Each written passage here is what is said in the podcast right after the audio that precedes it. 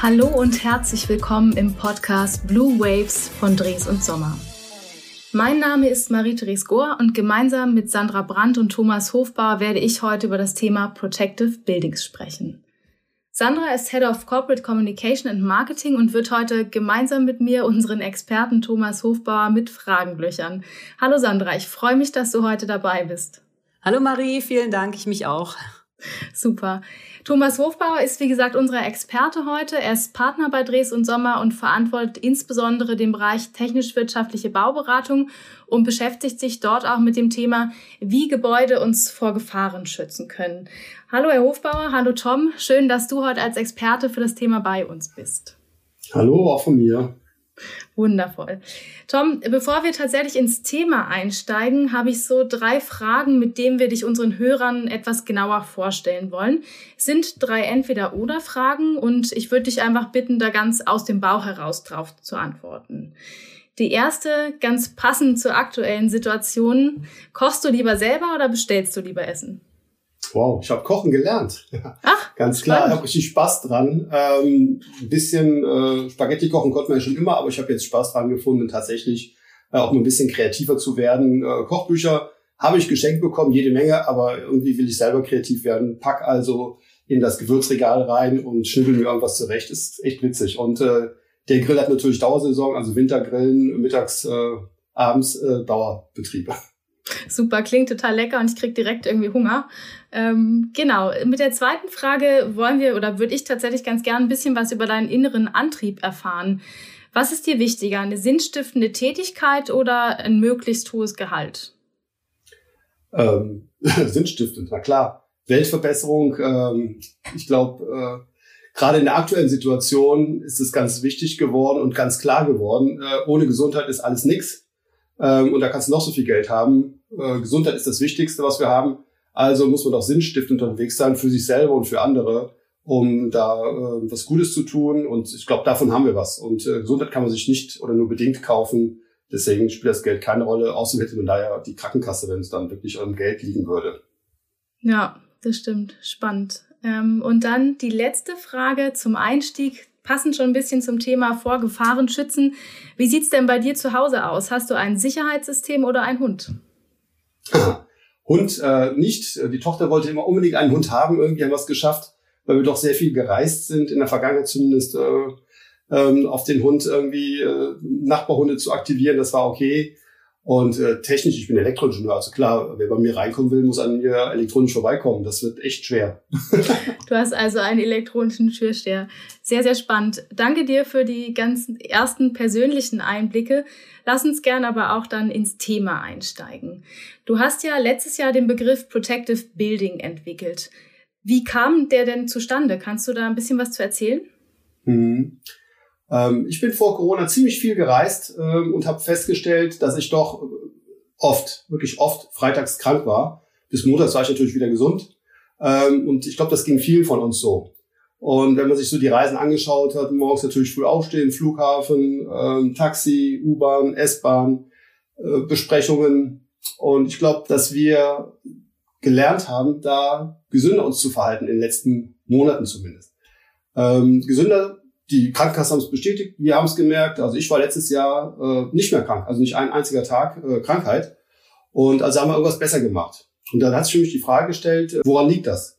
Und dann gab es äh, noch eine Besonderheit. Im Juni kam es in den Schlachtbetrieb in Nordrhein-Westfalen zu einer Masseninfektion. Knapp 2000 Fälle sind darauf zurückzuführen gewesen.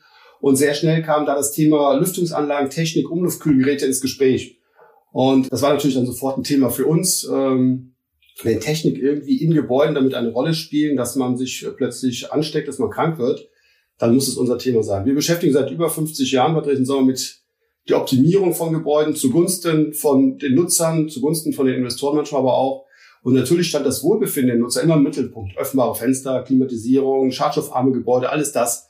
Aber wenn wir jetzt plötzlich ins Haus reingehen und krank werden, äh, dann muss das unser Thema werden. Und damit haben wir sofort ein Team zusammengetrommelt, haben überlegt, wer kann uns da helfen. Äh, zum Glück haben wir sogar Ärzte bei uns im Team.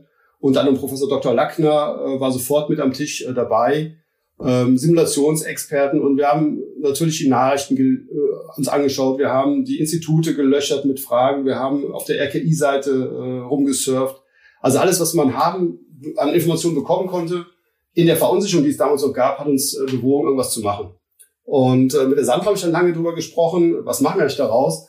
Und ich habe es versucht zu erklären, was, was eigentlich da passiert. Und äh, dann haben wir festgestellt, früher, viel früher, sind wir in die Höhle gegangen, um uns vor wilden Tieren und vor äh, schlechtem Wetter zu schützen, um gesund zu bleiben. Heute gehen wir 3000 Jahre später in unser wohlklimatisiertes Büro und stecken uns plötzlich äh, im schlimmsten Fall sogar mit tödlichen Krankheiten an. Und das kann natürlich nicht sein. Also das war unser Startsignal und äh, dann haben wir natürlich noch viel mehr daraus gemacht. Total spannend. Ähm, wie ist es denn, wenn ich dich jetzt richtig verstehe, dann kann ich in diesem Gebäude, was dann neu ge geplant und gebaut ist, sozusagen mich nicht mehr mit Corona anstecken? Das wäre ja quasi eine Revolution. Ähm, klares Nein. Logisch, klares Nein. Ähm, wir lernen aber gerade alle unfassbar viel dazu. Ganz am Anfang, äh, und da kann sich schon jeder dran erinnern, stand die sogenannte Schmierinfektion im Raum. Man konnte sich also an Türklinken, an äh, Türen, an Fenstern womöglich anstecken, an Aufzugstastaturen. Äh, wir alle haben diskutiert, wie lange ist ein solcher Virus ansteckend, ähm, wie muss ich da desinfizieren. Eine Stunde, ein Tag, eine Woche, Rekorde haben von neun Tagen Ansteckung gesprochen, wenn ich nur die gleiche Türklinke anfasse, die zuvor ein Infizierter angefasst hat. Total irre. Und äh, kurze Zeit später wurden dann aber die Aerosole wie wir es ja gerade schon aus Nordrhein-Westfalen auch gelehrt hatten, sind die Aerosole im Mittelpunkt gerutscht. Und wir haben dann überlegt, äh, was sind eigentlich Aerosole? Was sind Tröpfchen? Wie verhalten sich solche Aerosole? Wie groß sind die? 10 hoch minus 6 hat man dann gelernt. 5 Mikrometer. Was ist das für eine Einheit? Äh, wie kann man sich das vorstellen? Und wir haben natürlich versucht, äh, dieses Virus zu verstehen. Nicht medizinisch, weil ich bin Elektroingenieur und kein, kein Mediziner. Der Christian Lackner hat mir natürlich auch versucht, auf andere Wege zu erklären. Und man kann im Fernsehen vielleicht auch gerade wirklich viel lernen. Aber ich habe dann eine Ableitung gesucht und wir haben diesen Sonnenstrahl alle vor Augen, wenn der durchs Fenster reinfällt und man sieht so die kleinsten Teile. Und die Aerosole sind noch kleiner, aber die verhalten sich eigentlich genauso wie diese kleinsten Teilchen, die wir da beobachten können, diese Staubkörnchen. Und diese Staubkörnchen haben keine, keine Masse. Das heißt, die fallen einfach nicht erstmal runter. Somit äh, bleiben die in der Luft genau da, wo sie gerade stehen, wenn es keine Luftbewegung gibt. Und ich glaube, das war die erste Erkenntnis, weil wir überlegt haben, wie können wir denn verhindern, dass diese Aerosole jetzt andere Menschen wieder anstecken, wenn das der Ansteckungsweg ist. Setzen wir das mal voraus. Es scheint inzwischen hinlänglich äh, bewiesen zu sein wissenschaftlich. Dann müssen wir doch überlegen, wie wir Optimierungen und nicht hundertprozentigen Schutz nutzen können, herstellen können, dass wir diese Aerosole äh, nicht mehr zur Ansteckung Genau, dass, dass die Aerosole, dass wir die nicht einatmen, ne? sondern wie können wir es schaffen, genau. dass, dass die eben ähm, durch Zirkulation oder irgendwas anderes tatsächlich ähm, eben rauskommen. Also wenn ich dich richtig verstehe, Tom, dann war das doch so, dass ihr ähm, gesagt habt, es ist wirklich so, früher ging man in Gebäude, weil man sich vor Regen geschützt hat und sich dort sicher gefühlt hat. Und heute hat man Angst, dass man sich in einem Gebäude ansteckt. Ne? Das war ja so genau. dieses, und da äh, deine Kernkompetenz ja ist, Menschen mit einem Gebäude so sicher wie möglich zu betreuen, war auch die Frage, was kann man denn jetzt tun? Also was kann man denn auch wirklich bewusst tun? Also ist es jetzt nur, ich frage jetzt mal ganz provokativ, so ein, ein, ein Virenfilter?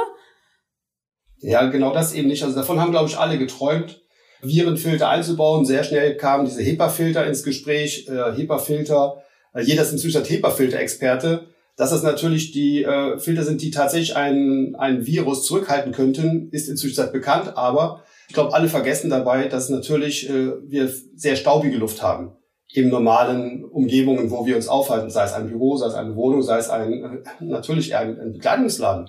Da sind natürlich Stäube ohne Ende. Und ein solcher HEPA-Filter würde sich sehr schnell innerhalb von Stunden zusetzen und hätte gar keine Wirkung mehr. Und noch viel schlimmer, ich würde, wenn ich solche Filteranlagen einsetze, äh, vermutlich einen sehr starken Luftimpuls erzeugen, der diese Viren äh, gerade noch horizontal besser verteilt. Also mhm. wenn wir einen Raum uns vorstellen, in Klassenräumen, das äh, Hermann Rietschel Institut das sehr genau untersucht, wenn ein Infizierter, und das ist immer die Ausgangsbasis, ein Infizierter in einem Raum drin ist, dann kann man feststellen und wissenschaftlich natürlich beweisen, wie viele Personen infizieren sich innerhalb welcher Zeit, wenn keine Lüftung zum Beispiel vorhanden ist. Wenn ich jetzt aber eine horizontale Lüftung einsetze, dann verteile ich diesen Virus ja von dieser einen kranken Person sehr stark. Es wird also viel schlimmer eher noch. Also ich glaube, die, die Luftfilteranlagen, es gibt viele Ansätze an der Stelle, führen nicht sofort zu einer guten Lösung. Es gibt einige, die es bewiesen haben, dass sie es könnten. Das sind dann Filteranlagen, die kosten 17, 18, 20.000 Euro. Die werden in Operationsräumen eingesetzt, die natürlich sehr sauber sind. Die machen natürlich reichlich Lärm über Portionszahl, ist das dann auch egal, ob du mit 68 oder 70 Dezibel Bescheid wirst, du hast eh Narkose, den stört's nicht, aber mit 68 Dezibel kann ich mich nicht mehr konzentrieren, wenn ich versuche, irgendwas zu erarbeiten.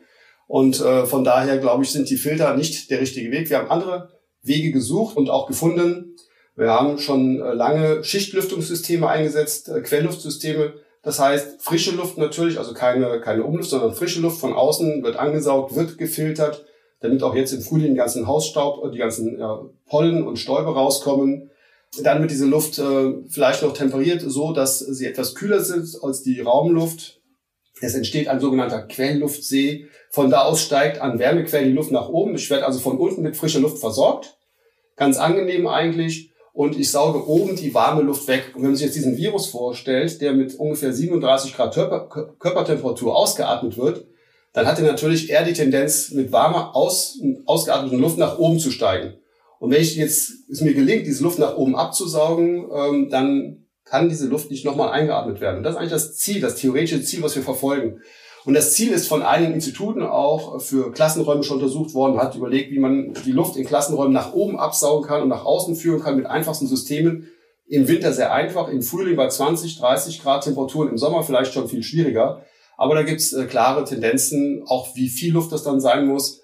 Und was wir auch herausgefunden haben, ist auch nicht ein großes Geheimnis gewesen, dass CO2-Messung äh, dabei helfen kann.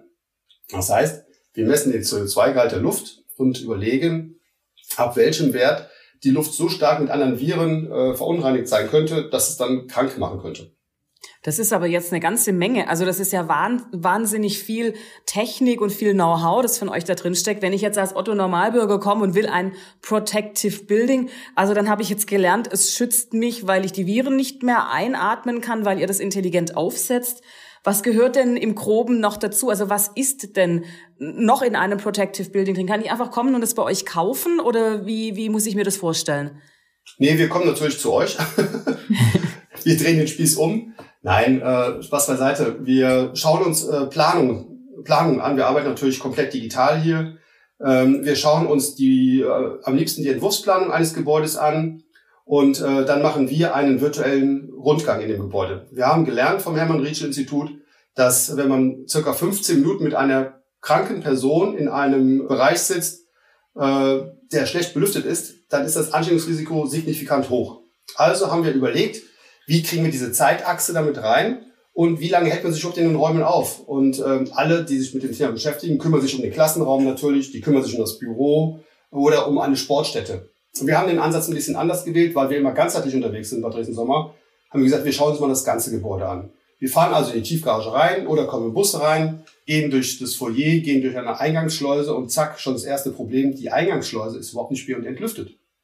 Also da findet gar kein Luftwechsel statt. Das heißt, wenn vor mir, und zwar, das hat dann ähm, der Professor Dr. Lackner sehr schnell klargestellt, bis zu vier Stunden bleibt ein Aerosol in der Luft ansteckend. Das heißt, wenn ein Infizierter eine Viertelstunde vor mir durch eine Schleuse geht und dort einmal ausatmet und ich gehe rein und atme einmal ein, atme ich einen Teil von Viren ein.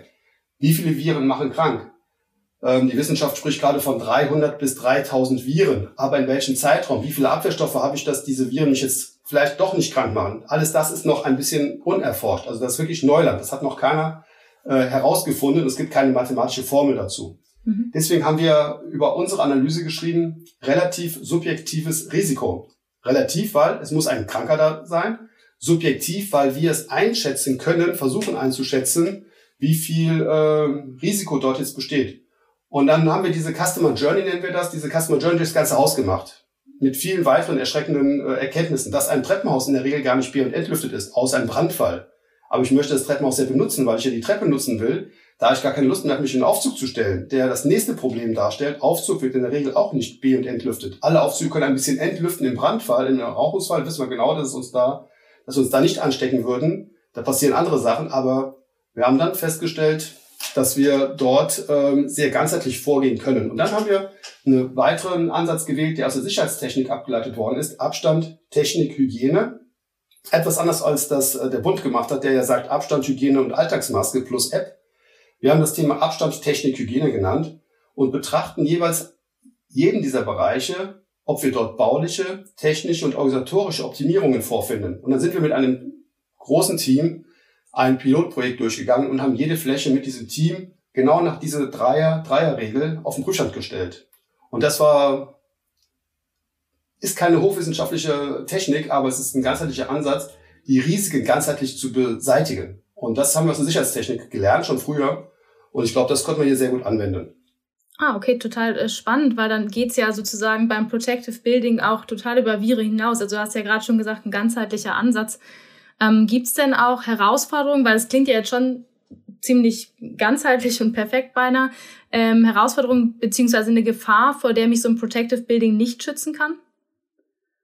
Ja, also wir haben bei Dresden Sommer schon viele unterschiedliche Sicherheitsberatungsansätze gehabt. Ähm, und die haben jetzt mal mit dem Thema Protective Buildings, weil der Name einfach so klar ist, äh, schützende Gebäude, haben wir all diese Themen zusammengefasst. Und natürlich spielt das Thema Brandschutz eine Rolle. Produktionsschutz, was alles kann uns in der Produktion äh, die, die Suppe verhageln sozusagen, was kann da schiefgehen. Äh, wir haben Experten für Produktion, für äh, Prozessketten in der Produktion. Wir können also jetzt mit unseren Erkenntnissen und mit unseren Vorgehensweisen, mit unserer Methode auch die Produktion verbessern. Werteschutz. Natürlich äh, gibt es in jedem Gebäude gewisse Werte, äh, über die wir reden müssen, die schützenswert sind. Wie geht man davor? Natürlich auch mit Abstand, Technik und äh, im schlimmsten Fall auch mit Hygiene. Das gehört dazu. Safe City. Wir kennen äh, Unruhen in Städten. Wir sind auch angefragt worden, unter anderem sogar von der Stadt Stuttgart. Und wir haben erstmal überlegt, können wir sowas, machen wir sowas? Aber klar, auch das ist, da geht es um Sicherheit. Und Sicherheit kann man mit Abstand, Technik und Hygiene äh, bekämpfen. Das äh, ist einfach. Cyber Security ist ein Riesenthema. Ähm, jeder denkt immer nur an den Hackerangriff, aber der Hackerangriff kann physikalisch passieren, der kann digital passieren. Und was passiert nach einem Hackerangriff? Das ist bei uns ein Thema, aber unter dem Thema Protective Building, wo natürlich die Sicherheitstechnik auch für diese Daten dazugehört, ist selbstverständlich. Wenn wir äh, in Real Estate Consulting eine Due Diligence machen von einem Gebäude, die meisten Leitungen für einen Aufzugsnotruf äh, oder für die Brandmeldelage laufen offen durch die Tiefgarage. Die findet man. Da kann sich jeder Hacker schon aufschalten und das Gebäude zu einem Schaden führen. Ja, das ist wirklich kein Hexenwerk. Aber wenn man dann dreimal, viermal, fünfmal Brandalarm auslöst, dann wird die Brandalarm äh, ausgeschaltet. Das ist ein Angriff, der sehr einfach ist. Auch den können wir versuchen zu verhindern, wenn wir dieses Gebäude uns anschauen. Gebäudeschutz selber, ich habe das Protective Buildings äh, Konstrukt sozusagen zusammengebastelt. In dem Augenblick kam es zu einem 270-jährigen Starkregenereignis bei mir zu Hause. Und ist mir natürlich ein bisschen in den Keller reingelaufen. Bei den Nachbarn, die haben es schlimmer erwischt. Äh, ich hatte einen Wartungsmangel, weil ich einfach einen Ablauf nicht richtig äh, sauber gemacht habe. Ähm, blöd, aber mit ein paar Freudeln und meiner Tochter ganz gut zu, zu managen. Die Nachbarn standen zwei Meter tief im Wasser, rechts und links. Hier sind drei Monate Sanierungsarbeiten in den Kellern äh, oder in den Gartengeschossen abgelaufen, weil Oberflächenwasser nicht mehr aufgenommen werden konnte, weil einfach viel zu viel Regen runterkam. Das gehört alles dazu. Ich glaube, wir haben eine ganze Menge von Sicherheitsrisiken. Deswegen machen wir dann zum Schluss eine, oder am Anfang natürlich eine Gefährdungsanalyse und gehen ganzheitlich über alle Risiken. Und diese können wir nach dieser Methode Abstand, Technik, Hygiene sehr gut mit dem interdisziplinären Team bearbeiten. Das heißt, also wenn ich, wenn ich das jetzt richtig verstanden habe, dann fangt ihr an quasi wirklich bei der Journey in der Tiefgarage, ihr geht hoch, ihr schaut nicht nur, wo die Viren sind, sondern alles, was einen Menschen protected, deshalb Protective Building, schaut ihr euch an, egal ob Cyber ist, ob's Viren, ob's Krankheiten, ob's äh, Unwetter sind.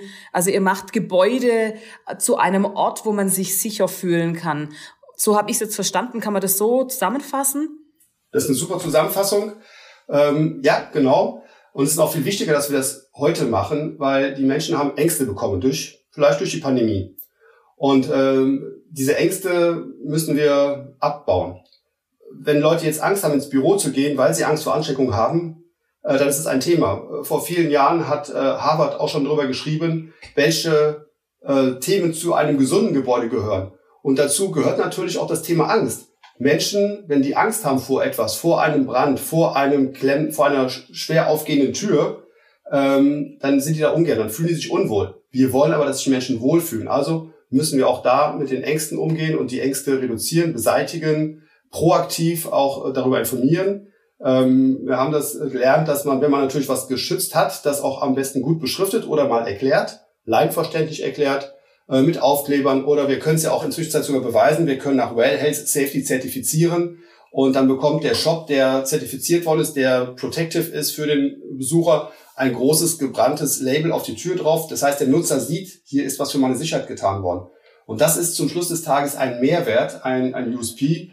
Die Frage, warum soll man denn jetzt hier noch Geld investieren, warum soll man was umbauen ähm, oder warum soll man in der Planung äh, nochmal eine separate Schleife ziehen, stellt sich für mich eigentlich gerade gar nicht ganz klar. Man muss es machen, man muss nicht fragen, ob man es machen muss, aber man muss es machen, weil wir werden eine starke Marktveränderung bekommen. Der Markt wird nach sicheren Gebäuden suchen und dann kann ich zwischen einem sicheren, gesünderen Gebäude vergleichen mit einem nicht so gesunden Gebäude. Und das heißt, wir müssen USPs bei den Gebäuden, die wir beraten, glaube ich, dürfen wir behaupten und zertifizieren, diese Gebäude sind gesünder, also besser als andere Gebäude. Und das wird ein Marktvorteil bestimmt werden. Also mhm. das glaube ich ganz sicher tatsächlich. Also ich finde es sehr beeindruckend, wenn ich jetzt äh, heimgehe und jemand erzählt, äh, wir machen jetzt ein Protective Building aus meinem Privathaus oder aus dem Büro, in dem ich sitze. Dann habe ich verstanden, ähm, ich kann schon mal am Aufzug gucken, dass ich eine bessere Entlüftung habe. Wahrscheinlich auch ganz viel Lüftung im Gebäude, in den Treppenhäusern.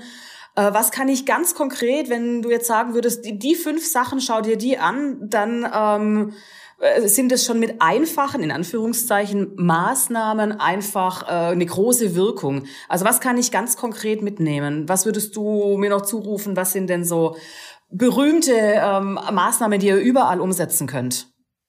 Also das wichtigste Thema hast du, oder ein sehr wichtiges Thema hast du gerade schon genannt, ist natürlich Lüften, Lüften, Lüften. Ja. Natürlich mit Frischluft oder wenn es äh, mechanisch passiert, natürlich so, dass man die Luft nicht nochmal einatmet. CO2-Messgeräte machen da einen tollen Dienst Frischluft ist total wichtig, äh, möglichst wenig oder keine Umluft, das ist ganz klar. Ähm, Abstand ähm, ist das nächste Thema, auch das kennen wir natürlich, das haben wir alle gelernt. Abstand halten, aber Abstand halten muss ermöglicht werden. Abstand halten kann man nicht in einem Aufzugsforum, wenn man auf einen Aufzug wartet und im Aufzug nur eine oder zwei Personen fahren dürfen. Also müssen wir Konzepte entwickeln, dass wir die Verkehrswege in dem Gebäude äh, mit Abstand nutzen können, mit Begegnungsverkehr, den wir versuchen zu verhindern, also Einbahnstraßen. Jetzt haben wir gelernt, auf der Straße funktioniert Einbahnstraße total super. Ähm, Im Personenverkehr, also an der Tankstelle, funktioniert Einbahnstraße überhaupt nicht. Also das interessiert überhaupt nicht. Selbst darauf angesprochen sein, ist mir doch egal. Ich bin doch hier, äh, solche Strafzellen für ich gehe gegen die Einbahnstraße bekommen, funktioniert nicht. Also muss man es elektronisch, technisch äh, erzwingen sozusagen. Das heißt, Türen gehen nur in Richtung der Einbahnstraße auf. Und vielleicht gehen diese Türen auch nur dann in Richtung der Einbahnstraße auf, wenn ähm, eine Pandemie besteht oder ein erhöhtes Infektionsrisiko besteht. Also es kann ja auch eine normale Grippewelle sein oder einfach Schnupfenzeit. Auch dann hilft das ja, wenn man ein bisschen Abstand äh, einhält. Und äh, ich möchte keinen be bevormunden, schon gar nicht, wenn er zu Fuß unterwegs ist, das ist ganz klar. Aber wir wollen es ermöglichen, dass solche Abstandsregeln auch, äh, auch einfach äh, erreicht werden. Dann haben wir, das ist ein etwas unangenehmes Thema, aber ich glaube, hier gehört es auch rein, äh, die WC-Anlagen. Die WC-Anlagen sind einfach doch ein hygienisch heikles Thema. Und ähm, wenn man sich die WC-Anlage heute reinschaut, ähm, gibt es halt vier, fünf Kabinen. Man darf sie eigentlich nur mit einer Person benutzen, weil sonst der Abstand nicht eingehalten wird. Ähm, wir haben natürlich das WC komplett neu erfunden, sage ich jetzt mal pauschal. Natürlich äh, haben wir Frischluft reingebracht, wir haben Abluft reingebracht, rausgebracht, äh, direkt an der, an der Keramik sogar. Und wir sorgen dafür, dass es nur noch Einzel-WCs gibt. Das heißt, das Einzel-WC mit einem Vorraumtür, das macht einfach Sinn, wenn es äh, irgendwo an Flur angrenzt, äh, ist deutlich hygienischer als diese Gruppen-WCs, die wir so bisher aus den Bürobereichen kennen. Der Gag an der ganzen Sache ist, wir haben es konstruiert und sogar schon jetzt einmal gebaut. Es kostet nicht einen Cent mehr. Es ist einfach nur total anders. Also ganz wichtiges Thema, hier mit dem Thema Abstand äh, und Hygiene auch zu hantieren. Dann haben wir den Bürobereich uns angeschaut. Sind denn dann ganz kurz, sind denn die Toiletten auch in einem Einbahnsystem? Also ich gehe zur einen Tür rein mhm. und zur anderen raus? Ähm, kennt man, dieses Einbahnsystem kennt man. Äh, bei großen äh, WC-Anlagen macht das Sinn. Wir kennen das aus Fußballstadien schon, nur nach dem zweiten Bier in der Südkurve funktioniert das leider nicht mehr. Das, das heißt, äh, hier muss natürlich wieder mechanisch Hilfe geschaffen werden, dass man mit so einem Drehkreuz nur in eine Richtung durchgehen kann. Dann funktioniert das vielleicht auch. In einem Theaterbetrieb, wenn also 100 Leute gleichzeitig aufs WC gehen, dann funktioniert eigentlich nur Einbahnstraße mit mechanischer Hilfe. Also auch das haben wir schon durchdacht. Im Bürobereich wird man das nicht brauchen, außer vielleicht im Konferenzzentrum. Ja. Da, da wird dann äh, ein Einflusskonzept raus. Ähm, wir haben noch ein anderes äh, wichtiges Thema, Flexibilität. Äh, wir haben jetzt ja heute alle Arbeitsplätze mal auf den Prüfstand gestellt. Wo können die Abstände eingehalten werden, wo können sie nicht eingehalten werden? Wir mussten Schreibtisch auseinanderrücken. Wir mussten sie vielleicht äh, an die Wand schieben, Rücken an Rücken in einem Viererbüro sitzen. Und äh, was man dann merkt, ist, dass das Beleuchtungssystem ja gar nicht funktioniert, weil es ist an der Decke festgeschraubt. Wir haben den Bodentank in der Mitte vom, vom Raum. Wo stecke ich jetzt meinen PC plötzlich ein? Funktioniert nicht. Was wir also lernen ist, und das äh, war schon immer ähm, eigentlich ein Commitment auch von uns, hohe Flexibilität. Was könnte passieren? Wie sollte man es machen? Und diese Flexibilitätsanforderungen gehen viel weiter. Wenn wir uns solche Räume jetzt anschauen, was die technische Ausstattung angeht, natürlich aber auch was allein die Tür schon angeht. Wo ist an einem Viererbüro die Tür? Ist sie in der Mitte oder ist sie links oder ist sie rechts? Das hängt davon ab, wie ich dann mit den Kollegen von User Experience gemeinsam die Büroraumkonzepte so gestalte, dass der Abstand in einer bestimmten Situation auch eingehalten werden kann. Sonst können wir jeden Raum nur noch äh, alleine benutzen. Und das ist ja nicht das Ziel. Wir wollen ja miteinander wieder arbeiten können. Mhm. Total spannend. Also dieses Thema Abstand, Technik, Hygiene zieht sich wirklich ähm, durch. Ist, glaube ich, so der neue Merksatz, den ich auch für mich äh, mitnehme. Jetzt ist ja so, dass äh, in der heutigen Zeit viele Anforderungen an Gebäude spielen. Also smart, digital, nachhaltig, User Experience hast du gerade schon gesagt, also für Nutzer attraktiv. Und jetzt kommt auch noch Gesundheitsschutz. Wie in aller Welt kriegt man das unter einen Hut? Ja, man braucht natürlich eine Art Integrator. Also man äh, braucht ein paralleles Team, äh, was wir äh, hier erstellen, ist äh, eine A4-Seite bebildert mit einer sehr guten Struktur und Optimierungsvorschlägen. Ob es in der Fläche was jetzt zu optimieren gibt oder nicht, ist der Punkt ist trotzdem da. Ich habe beim Thema Abstand habe ich bauliche Maßnahmen. Muss ich nichts machen, steht einfach da nichts. Und damit entsteht ein, eine Art Diskussionsheft für das Planungsteam. Die Maßnahmen, die wir vorschlagen, haben oft gravierende Auswirkungen, nämlich brandschutztechnisch. Ich versuche, in jedem Gebäude haben wir zwei Treppenhäuser als Fluchtwege in der Regel. Ich versuche ein Treppenhaus zu nutzen zum Hochgehen und ein Treppenhaus zum Runtergehen, um einfach Begegnungsverkehr zu vermeiden. Ich will die Treppenhäuser aber auch attraktiv gestalten, sodass sie auch genutzt werden und nicht so viel Verkehr beim Aufzug aufläuft. Und in dem Augenblick, wenn ich Fluchtwegtreppenhäuser zur Einbahnstraße mache, gibt es natürlich einen ziemlichen Stress mit der Baubehörde. Da zucken die erstmal. Also muss man mit dem Architekten gemeinsam, mit dem Brandschutzgutachter gemeinsam Wege neu erfinden, äh, wie so etwas funktioniert. Das heißt, es kann keiner alleine machen. Wir bringen es ganzheitlich auf die Diskussionsschiene und dann müssen alle Planungs- und Baubeteiligten quasi mitspielen. Und damit kommen wir eigentlich noch zu einem anderen ganz spannenden Thema. Ich glaube, dass sich die Baugesetze in den nächsten Jahren ändern werden. Wir alle werden aus einer Pandemie lernen. Das war schon immer so. Nach einer Pandemie war irgendwas besser als vorher. Und so müssen unsere Gebäude, glaube ich, gesünder werden und technisch vielleicht auch besser werden. Und ich glaube, dass das sogar in die Baugesetze eingehen wird, was Treppenbreiten angehen wird, was Abstandsregeln angehen wird, dass die ermöglicht werden, was maximale Personen pro Fläche angehen wird. Ich glaube, da werden wir Beschränkungen bekommen, die uns aber helfen, gesünder zu werden. Und dafür müssen wir uns vorbereiten. Und wir denken vielleicht heute ein bisschen voraus, aber das ist bestimmt besser, als nachher teuer umbauen, umzubauen. Und damit kommen wir noch zu einem weiteren, leider auch noch wichtigen Aspekt. Ähm, am liebsten würde ich das nur in geplanten Gebäuden machen, weil da bekomme ich gute Pläne, da habe ich alle Planungsbeteiligten, auch den Brandschutzgutachter mit am Tisch und den Architekten und natürlich den Bauherrn. Aber wir haben ja viel mehr gebaute Gebäude, die ja irgendwie jetzt auch in der Zeit genutzt werden müssen. Und wenn wir nach Frankfurt schauen, zum Beispiel Frankfurt am Main, die Hochhäuser werden ja gerade echt ganz wenig nur genutzt. Fünf Prozent im niedrigsten bis zu maximal 30 Prozent. Wir haben die Zahlen ermittelt, wir sind erschrocken. Diese Gebäude laufen quasi in Vollbetrieb, die Wasserleitungen sind gefüllt, aber das Wasser wird nicht abgenommen, damit gibt's äh, Trinkwasserhygieneprobleme energetische Verschwendung, wenn ich eine ganze Etage im Betrieb habe und da sitzt eine Person. Also das kann man energetisch gar nicht mehr erklären. Das heißt, wir müssen natürlich auch hier Mittel und Wege finden, in bestimmten Situationen das Gebäude in den Betrieb so zu bringen. Digitalisierung hilft uns da sehr schnell, das Gebäude in einen Betriebszustand zu versetzen, was mit Niedriglast bearbeitet werden kann. Wir haben das Problem früher bei Unternehmen gehabt, die an der Börse handeln, die auch weltweit an der Börse handeln, die Zeitverschiebungen berücksichtigen. Da haben wir ein Händlerzentrum gehabt und haben nur vier Leute in New York an der Börse gearbeitet. Das Händlerzentrum war aber für 1000 Personen ausgelegt. Das heißt, die gesamte Klimatisierung lief für 1000 Personen. Aber es hat gar nicht technisch funktioniert, weil die natürlich die Wärme- und Kältelast nicht zusammenpassten. Und ich glaube, mit solchen Themen müssen wir uns intensiver beschäftigen in der Zukunft. Und das ist natürlich mega spannend, aber dazu braucht es Teamwork, damit äh, der Dream dann auch funktioniert. Genau. Total spannend. Ähm, danke, lieber Tom, für die Einblicke wirklich äh, darüber, wie wir uns sicherer fühlen können. Also ich muss sagen, ähm, ich bin jetzt natürlich kein Bauspezialist, aber ich habe auf alle Fälle das Gefühl, dass da ganz viel gemacht wird, so dass ich mich sicherer fühlen kann. Und sogar, wenn es in meinem bestehenden Haus ist ähm, und auch gerade was du angesprochen hast, auch das Thema Zukunft, dass sich da viel verändern wird. Von daher danke für die Einblicke und dass du dich auch heute alle unseren Fragen gestellt hast. Ähm, Sandra, danke auch dir, dass du so viele interessante Nachfragen gestellt hast. Gerade die auch mit den Einbahnstraßen fand ich ähm, sehr passend. Und liebe Zuhörer, wenn Sie jetzt an weiteren Informationen interessiert sind, dann klicken Sie gerne auf den Link in der Episodenbeschreibung oder vernetzen Sie sich mit ähm, Thomas Hofbauer oder Sandra Brandt auf LinkedIn. In diesem Sinne, vielen Dank fürs Zuhören und bis zur nächsten Folge Blue Waves, dem Podcast von Dres und Sommer.